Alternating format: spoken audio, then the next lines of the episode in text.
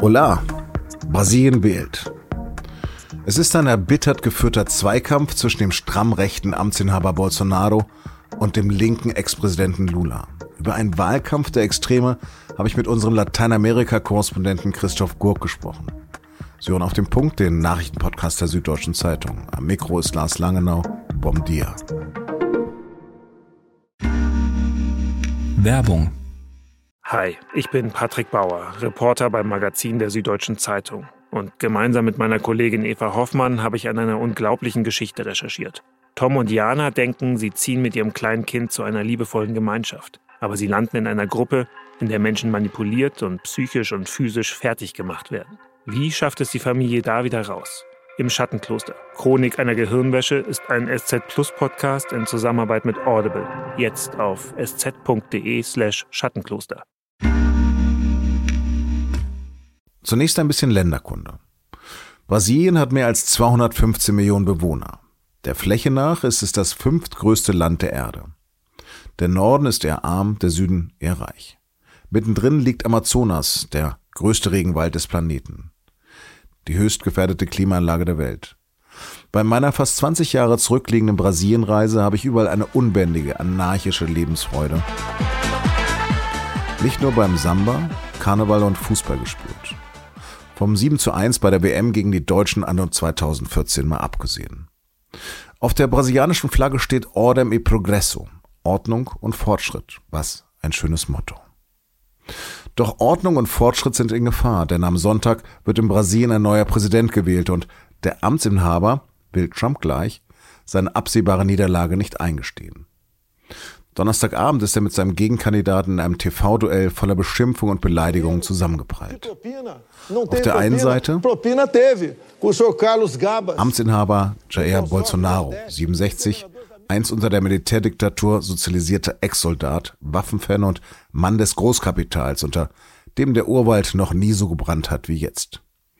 Für seinen Gegner ist er ein Faschist. Und dieser Gegner ist Lula da Luis Ignacio Lula da Silva, 76, kurz Lula. Schulabbrecher aus bitterster Armut, Fabrikarbeiter, Gewerkschaftschef, Chef der Arbeiterpartei PT und nach drei verlorenen Versuchen 2003 erstmals Präsident und im Amt bis 2011.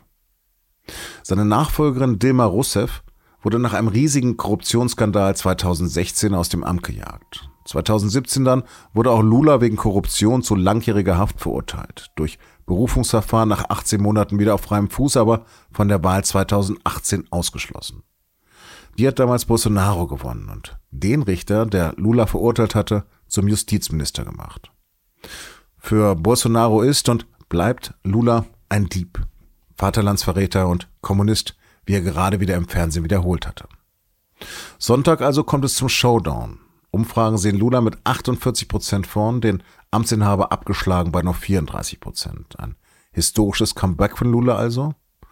Das ist noch nicht ausgemacht, meint mein Kollege Christoph Gurk und ihn habe ich nach einer Recherche in Brasilien zurück in Buenos Aires gesprochen. Christoph, du warst gerade in Brasilien unterwegs für eine lange Reportage, die ich auch in den Shownotes verlinke. Wie war denn die Stimmung im Land? Was hast du gesehen und was spürt man vom Wahlkampf? Also man spürt eigentlich alles von dieser Wahl. Ähm, diese Wahl, die ist äh, omnipräsent, würde ich sagen. Ähm, wenn man durch dieses Land fährt, dann ähm, sieht man überall am Straßenrand, sieht man Leute, die so Fahnen äh, schwingen äh, mit den Bildern von irgendwelchen Kandidaten drauf oder mit den Namen von Kandidaten. Äh, man kriegt an jeder Straßenecke einen Flyer in die Hand gedrückt für irgendeine Partei. Ähm, Im Fernsehen und Radio läuft Wahlwerbung. Und wenn man mit den Leuten redet, dann kommt eigentlich innerhalb von zwei, drei Minuten kommt das Gespräch auf diese Wahlen. Ähm, und eigentlich ist dann auch immer sofort klar, dass alle ähm, besorgt sind und Angst haben. Ähm, die Lula-Fans, die haben Angst, dass äh, Bolsonaro weiter an der Macht bleibt, dass Brasilien noch weiter nach rechts rückt, dass ähm, die Militärs und die Evangelikalen und die Agroindustrie noch mehr Macht bekommen. Ähm, die Bolsonaro-Anhänger wiederum haben Angst, dass Lula zurück an die Macht kommt, dass dann ja der Kommunismus äh, einzieht, dass die Messe in der Kirche verboten wird. Ähm, ist natürlich alles Quatsch, aber äh, das sind eben die Sachen, die so in WhatsApp-Gruppen verbreitet werden und Dann gibt es noch eine dritte Gruppe von Leuten, die ist gar nicht so klein, ähm, die eigentlich keinen von diesen beiden Kandidaten haben will ähm, und ja Angst hat, dass dieses Land einfach auseinandergerissen wird, ähm, sich entzweit, noch mehr spaltet. Du hast geschrieben, dass Bolsonaro vor einigen Monaten gesagt hatte, nur Gott holt mich aus diesem Amt. Ist Lula da Silva Gott? Lula da Silva ist nicht Gott, nein, würde ich nicht sagen. Ähm, Lula da Silva ist ähm, der Mann, auf den sich viele nicht-Bolsonaro-Anhänger und die Linke Brasiliens einigen können. Aber äh, nein, Gott ist er ganz bestimmt nicht. Nein.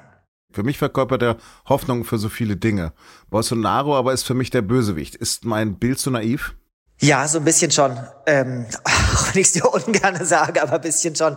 Lula ist bestimmt jemand, der sehr viel getan hat für Brasilien. Ähm, es ist aber auch jemand, der sehr viel Glück hatte. Da muss man jetzt ein bisschen ausholen und erzählen, wie die Präsidentschaft von Lula war. Ähm, also Lula ist 2003, hat er sein Amt angetreten und ähm, hatte da sehr viel Glück, weil genau in dieser Zeit ein großer Rohstoffboom eingesetzt hat, vor allem angetrieben von äh, ja Chinas äh, damaliger Gier nach ähm, Metall, nach äh, Soja, nach Fleisch, nach Weizen und so weiter.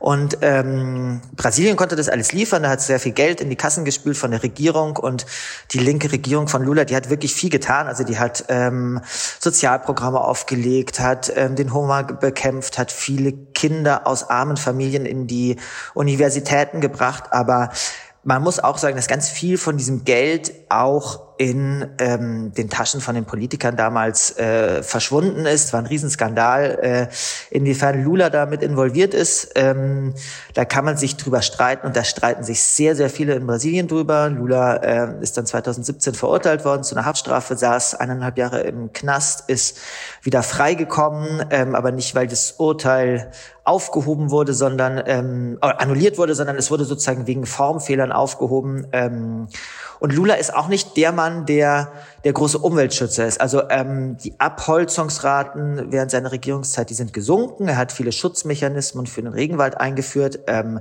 aber trotzdem ähm, auch unter seiner Regierungszeit wurden da große Staudammprojekte angefangen. Ähm, er hat vor der Küste von Brasilien nach Öl bohren lassen. Ähm, das ist kein Grüner, äh, der jetzt den Regenwald retten wird, sondern das ist ein ehemaliger Gewerkschaftler, der äh, um für das Wohl der Armen und der Arbeiter kämpft. Ähm, und wenn er damit noch die Umwelt schützen kann, dann ist es gut. Ähm, wenn nicht, dann halt nicht.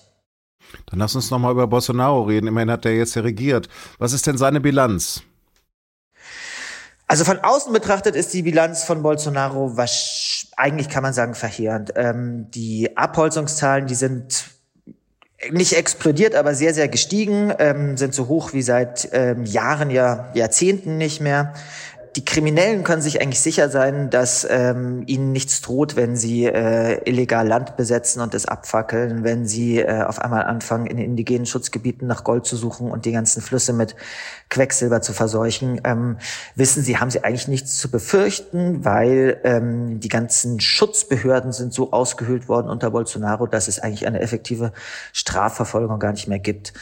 In Brasilien selbst spielt das aber gar nicht so eine große Rolle. Also dieses Thema Umweltschutz ist in Brasilien schon da, aber das ist bestimmt nicht wahlkampfentscheidend. Ähm, das, worum es den meisten Brasilianern eigentlich geht, ist ähm, die Wirtschaft. Also Brasilien war schon vor Corona angeschlagen. Ähm, die Pandemie, die hat ähm, die Krise aber nochmal sehr, sehr verschärft. Ähm, in den letzten Monaten war die Inflation so hoch wie seit ähm, 20 Jahren nicht mehr. Da frisst also die ähm, das Einkommen vor allem von den von der unteren Mittelschicht und von den Armen frisst es ähm, diese Inflation auf. Ähm, wenn man durch Rio oder durch Sao Paulo geht, da sieht man ganze Familien, die auf der Straße schlafen und das ist ähm, oft ist es nicht mehr Armut, sondern das ist wirklich Elend. Also da gibt es Leute, die im Müll nach den letzten Sandwich-Resten suchen, ähm, weil sie nicht wissen, äh, weil sie Hunger haben, weil sie Hunger haben. 30 Millionen Leute mit Hunger und es ist natürlich schon ähm, hart und das ist auch eine Bilanz von Bolsonaro. Ähm,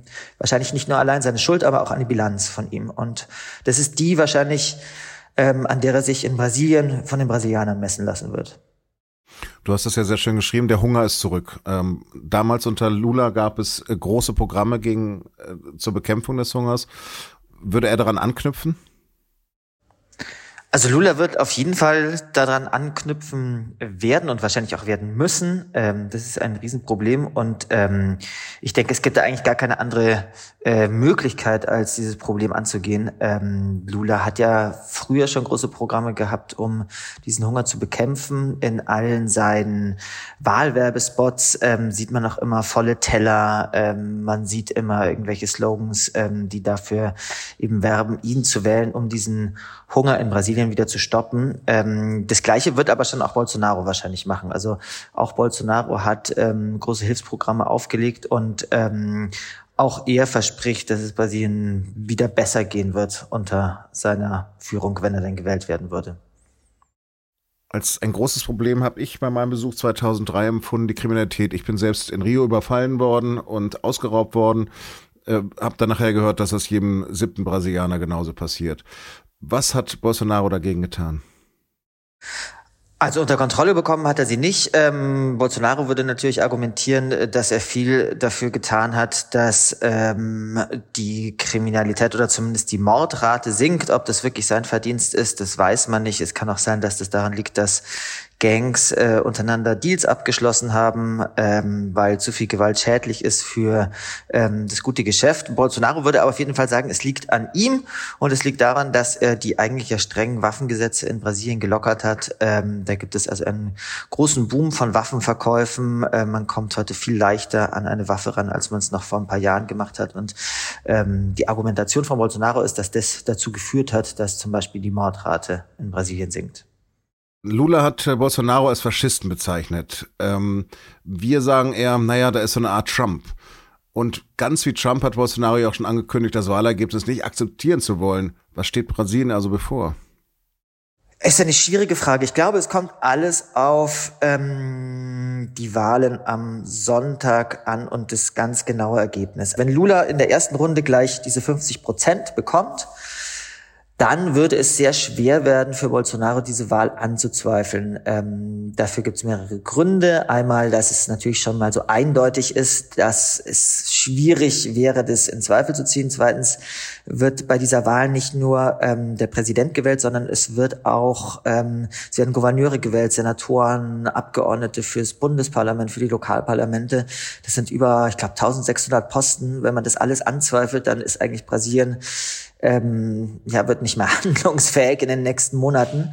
Was passieren würde, wenn Lula gewinnt und Bolsonaro tatsächlich diese Wahl auch anerkennt, ob dann seine Anhänger eigentlich ähm, äh, das akzeptieren würden oder ob sie nicht trotzdem auf die Straße gehen würden. Ähm, das ist eine große Frage. Und es darf natürlich bei diesen Wahlen nichts schiefgehen. Also jede Verzögerung bei einer Auszählung wäre gefährlich, ähm, jede kaputte Wahlmaschine wäre gefährlich. Ähm, ja, die Stimmung, die ist tatsächlich gespannt.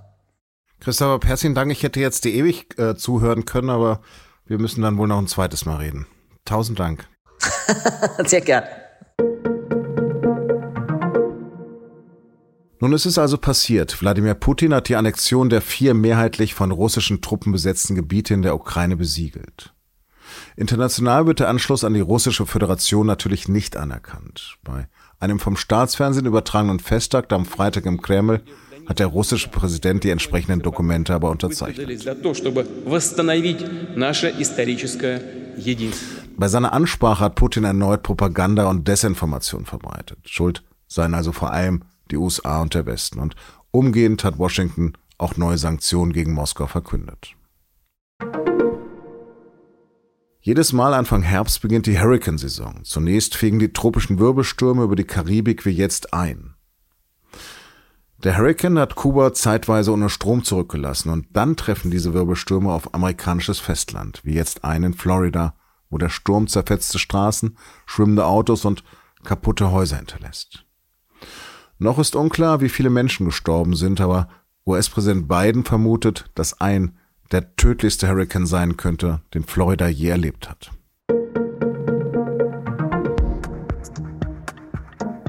Über aktuelle Meldungen wie den Hurricane oder das Wahlergebnis in Brasilien in der Nacht zum Montag bleiben Sie laufend bei SZD informiert. Analysen, Reaktionen und Kommentare über Die gewaltigen Implikationen des Anschlusses der ukrainischen Gebiete an Russland können Sie natürlich auch in Papierform lesen, in der SZ am langen Wochenende. Redaktionsschluss für Auf dem Punkt war 16 Uhr. Produziert hat die Sendung Emanuel Pedersen. Vielen Dank fürs Zuhören. Wir hören uns am Dienstag wieder. Bleiben Sie uns gewogen.